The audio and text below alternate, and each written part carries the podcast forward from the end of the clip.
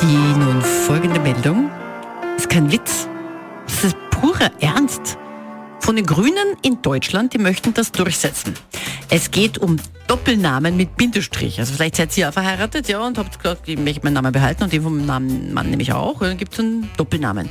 Die Grünen sagen jetzt, nein, sollte aufhören. Besser sei eine Verschmelzung der Namen. Also wenn wir jetzt haben zum Beispiel die Frau Schneider und den Herrn Müller, dann heißt die Frau Schneider nicht mehr Schneider-Müller, sondern Schnüller. Super Idee. Ja.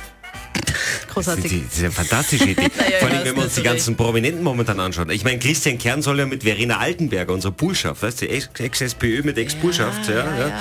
Das wäre dann äh, Altenkern. Ja, das ich Warum nicht? schön. Dann Fiona Swarovski und Marc Mateschitz. Hat man schon mal. Swarovski-Schitz. Klingt eigentlich so, so nach einem ostsibirischen Traktorenhersteller, aber trotzdem, warum nicht? Beate Meinl-Reisinger, meine sehr geehrten Damen und Herren, die haben auch eine. Ja, Also die von den Neos. ja, ja. ja. Das wäre dann die Frau Meinlinger. Beate Meinlinger kommt vorbei, warum nicht? Schwierig ist ja Pamela Rendi-Wagner. Die braucht ja eigentlich schon einen neuen Namen, so ganz pauschal. Also da hätten wir entweder die Pami Wandi, Ja, ja, ja. oder die Frau Regner.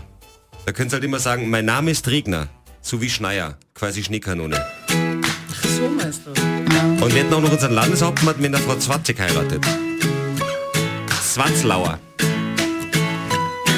Da geht was. May you have auspiciousness.